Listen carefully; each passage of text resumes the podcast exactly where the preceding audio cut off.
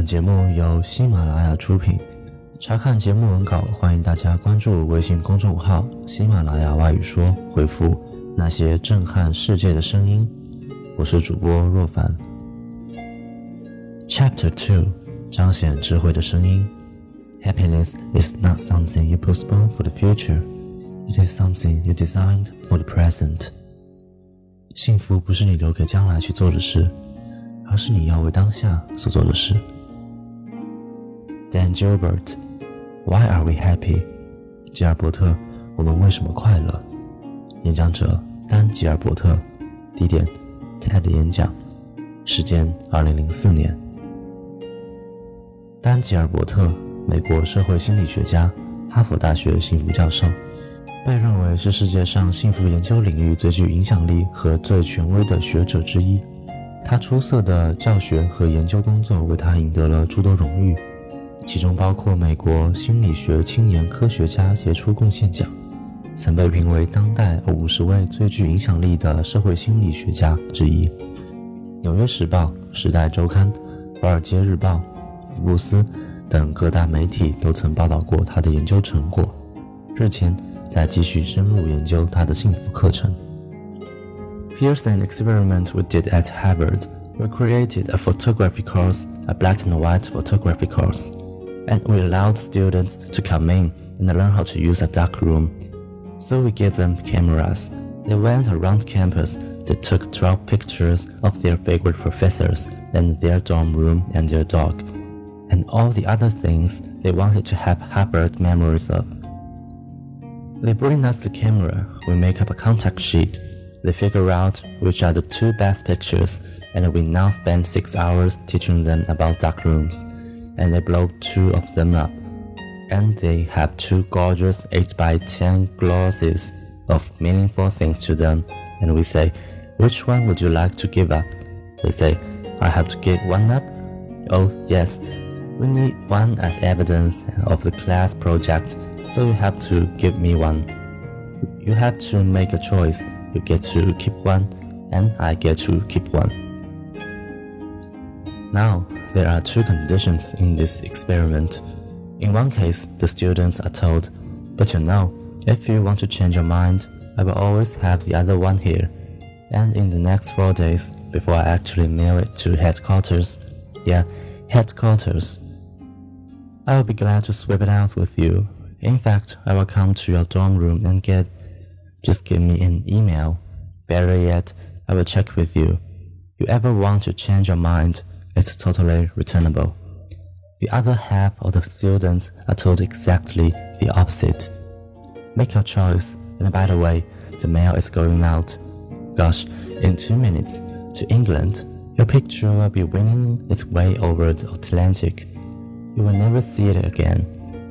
Now, half of the students in each of these conditions are asked to make predictions about how much they are going to come to like the picture that they keep and the picture they leave behind.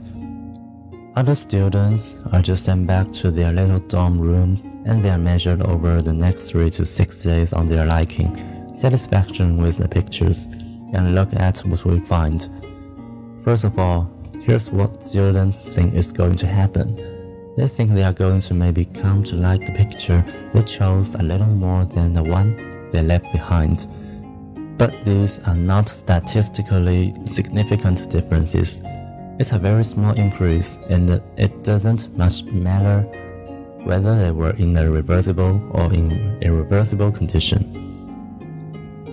Run all bad simulators, because here's what's really happening. Both right before the swap and five days later, people who have stuck with that picture, who have no choice, who can never change their mind, like a lot. And people who are deliberating, should I return it? Have I gotten the right one? Maybe this isn't the good one. Maybe I left a good one. Have killed themselves. They don't like their pictures. And in fact, even after the opportunity to swap has expired, they still don't like their picture. Why? Because the reversible condition is not conducive to the synthesis of happiness. So here's the final piece of this experiment. We bring in a whole new group of naive Harvard students and we say, you know, we are doing a photography course and we can do it one of two ways. We could do it so that when you take the two pictures, you'd have four days to change your mind. Or we are doing another course where you take the two pictures and you make up your mind right away and you can never change it. Which course would you like to be in? So, 36% of the students, two thirds, prefer to be in the course where they have the opportunity to change their mind. Hello. 66% of the students, two thirds, prefer to be in a course where they have the opportunity to change their mind. Hello. 66% of the students choose to be in a course in which they will ultimately be deeply dissatisfied with the picture because they do not know the conditions under which synthetic happiness grows. The Bard said everything best, of course, and he's making my point here, but he's making it hyperbolically. There's nothing good or bad, but thinking makes it so. It's nice poetry, but that can't exactly be right. Is there really nothing good or bad? Is it really the case that gallbladder surgery and a trip to Paris are just the same thing? That seems like a one question IQ test. They can't be exactly the same. Immortagate prose, but closer to the truth, was the father of modern capitalism, Adam Smith, and he said this, this is worth contemplating. The great source of the both misery and disorders of human life seems to arise from overrating the difference between one permanent situation and another. Some of these situations may, not doubt, deserve to be preferred to others, but none of them can deserve to be pursued with that passionate ardor which drives us to violate the rules either of prudence or justice, or to corrupt the future tranquility of our mind either by shame from the remembrance of our own faulty, or by remorse for the horror of our own injustice. In other words, yes, some things are better than others. We should have preference that led us into one future over another. But when those preferences drive us too hard and too fast, because we have overrated the difference between these futures, they are at risk. When our ambition is bounded, it leads us to work joyfully. When our ambition is unbounded, it leads us to lie, to cheat, to steal, to hurt others, to sacrifice things of real value. When our fears are bounded, we are prudent, we are cautious, we are thoughtful. When our fears are unbound and overblown, we are reckless and we are cowardly.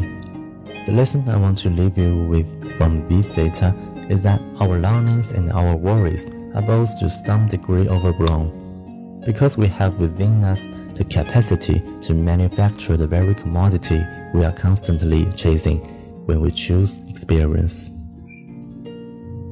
这是我们在哈佛大学做的一个实验，我们创办了一个摄影课程，黑白摄影课程。 让学生们来学习如何使用暗示。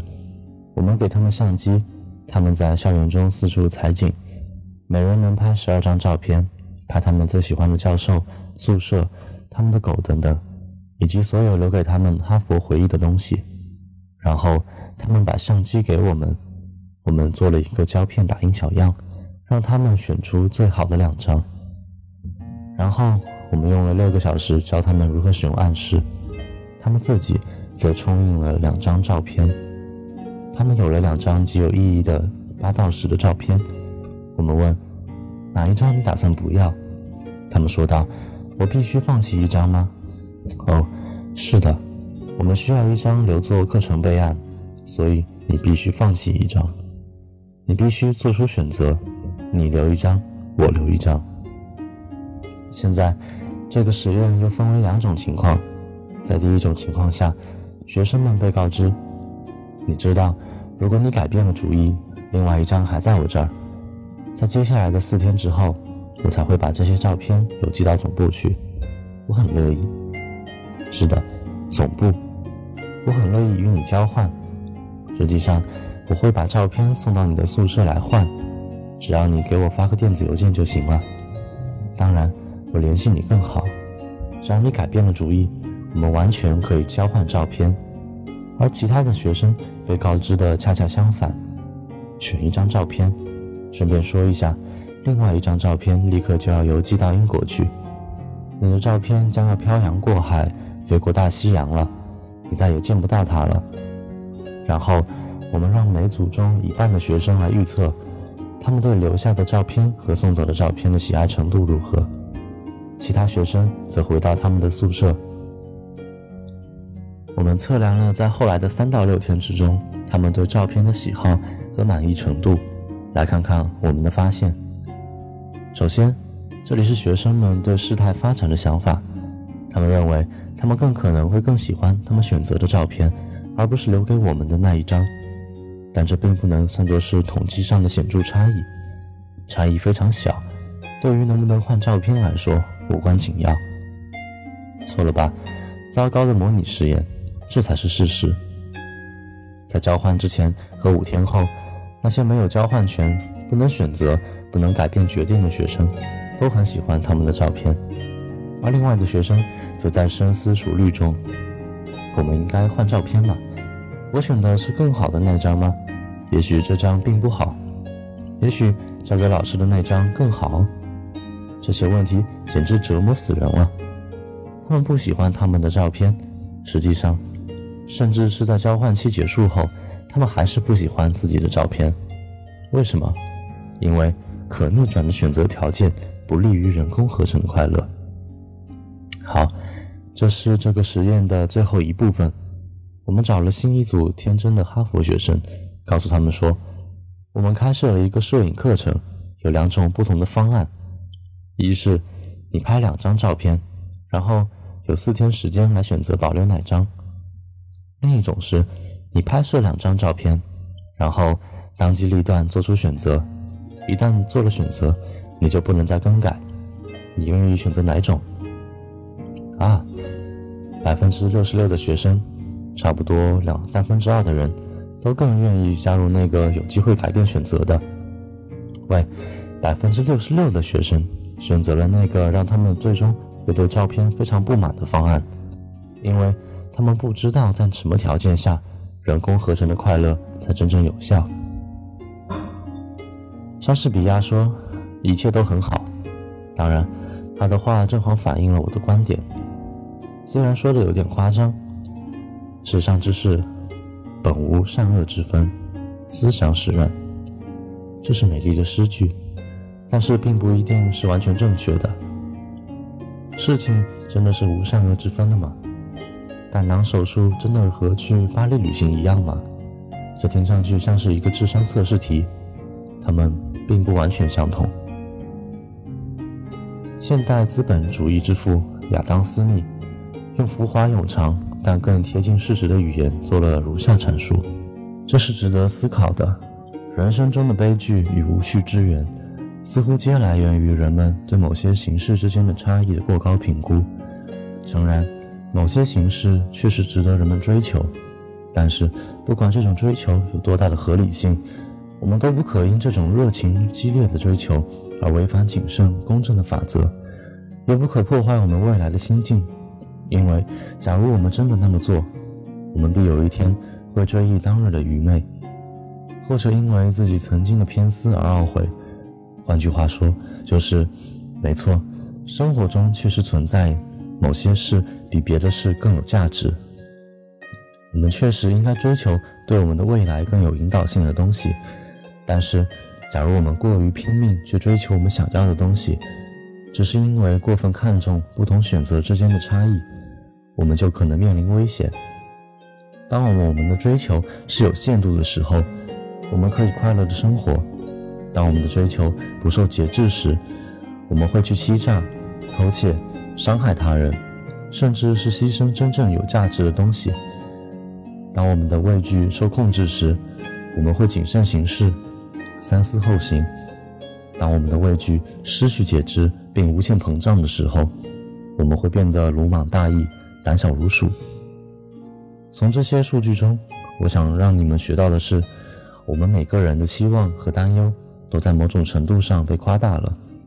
因为当我们在选择感受的过程中，我们自己有能力生产出我们所不断追逐的那样东西。